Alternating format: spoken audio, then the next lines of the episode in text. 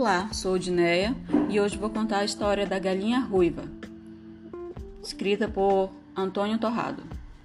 Era uma vez uma galinha ruiva chamada Marcelina que vivia rodeada de muitos animais. Era uma granja muito grande no meio do campo.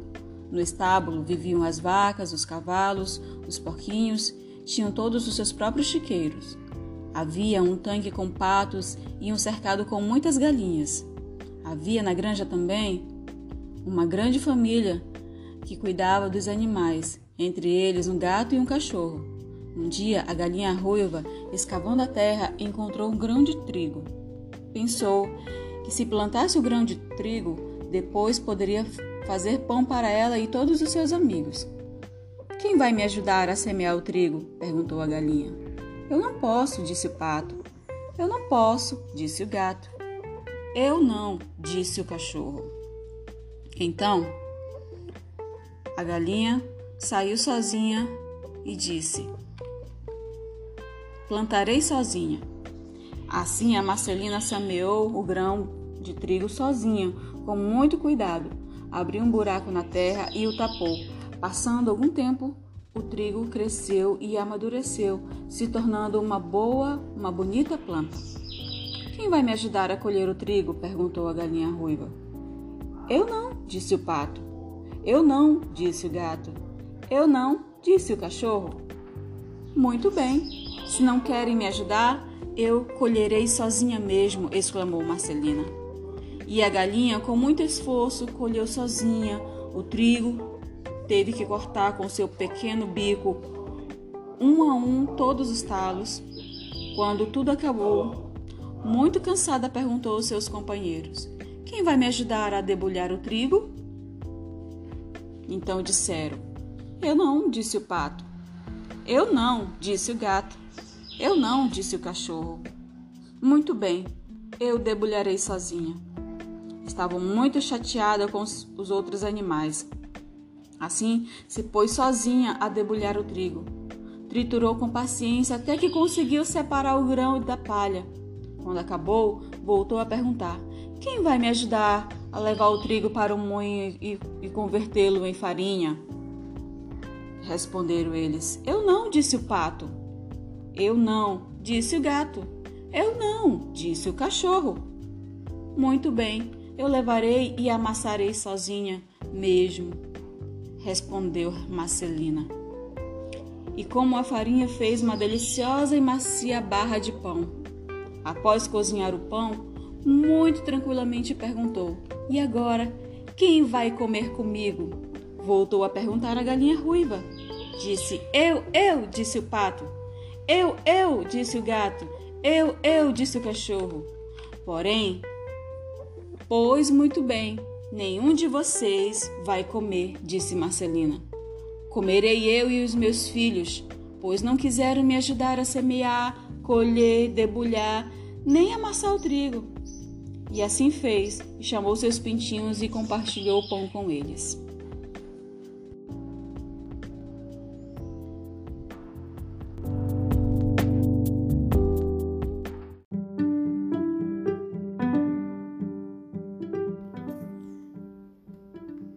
Olá!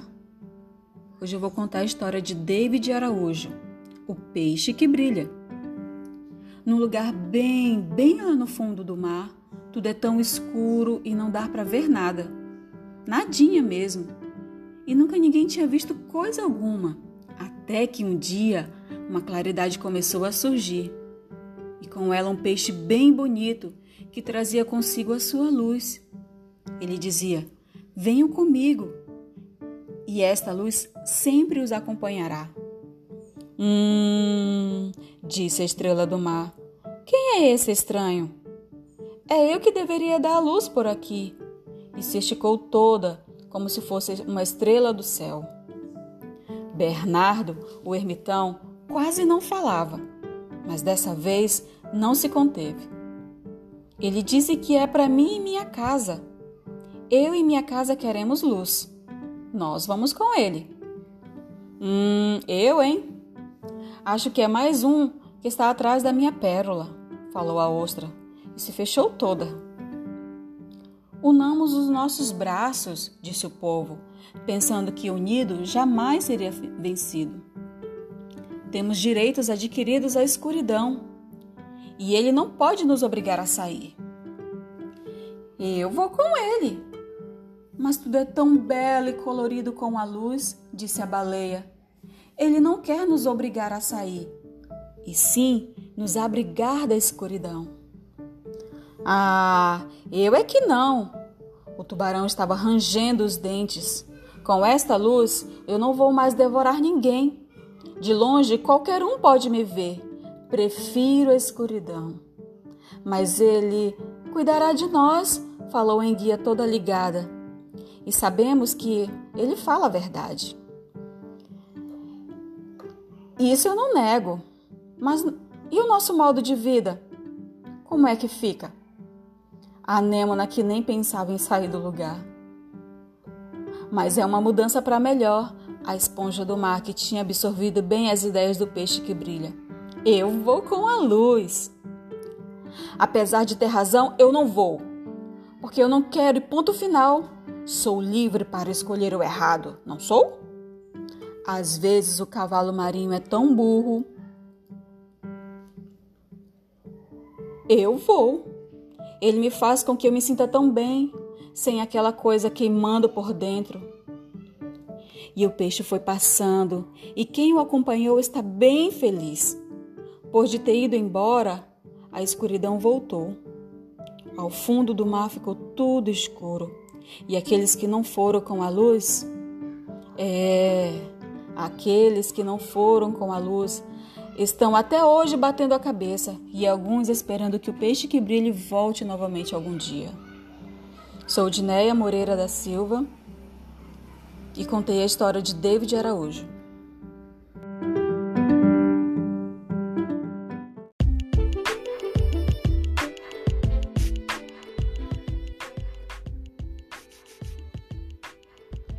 Menino de todas as cores. Era uma vez um menino branco chamado Miguel, que vivia numa terra de meninos brancos e dizia: É bom ser branco, porque é branco o açúcar tão doce, porque é branco o leite tão saboroso, porque é branca a neve tão linda. Mas, um certo dia, o menino partiu numa grande viagem e chegou a uma terra onde todos os meninos são amarelos.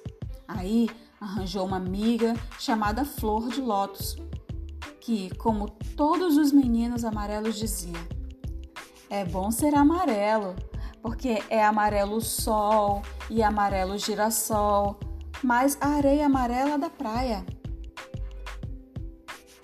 O menino branco meteu-se no barco para continuar sua viagem e parou numa terra onde todos os meninos são pretos fez-se amigo de um pequeno caçador chamado Lumumba, que com os outros meninos pretos dizia: É bom ser preto, como a noite, preto como as azeitonas, preto como as estradas e que nos levam a toda parte.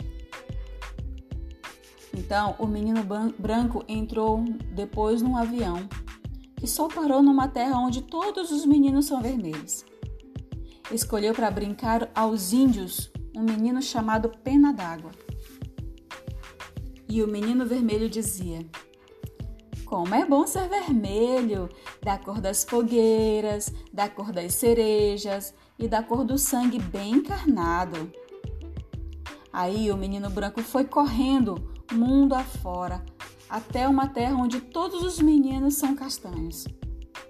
Aí fazia corrida de camelo com um menino chamado Ali Babá, que dizia: É bom ser castanho, como a terra do chão, os troncos das árvores. É tão bom ser castanho como chocolate. Quando o menino voltou à sua terra de meninos brancos, dizia: É bom ser branco como açúcar, amarelo como o sol, preto como as estradas, vermelho como as fogueiras, castanho da cor do chocolate. Enquanto na escola os meninos brancos pintavam folhas brancas desenhos de meninos brancos, ele fazia grandes rodas com meninos sorridentes de todas as cores. História de Luísa Ducla Soares. Sou Odineia da Silva Moreira.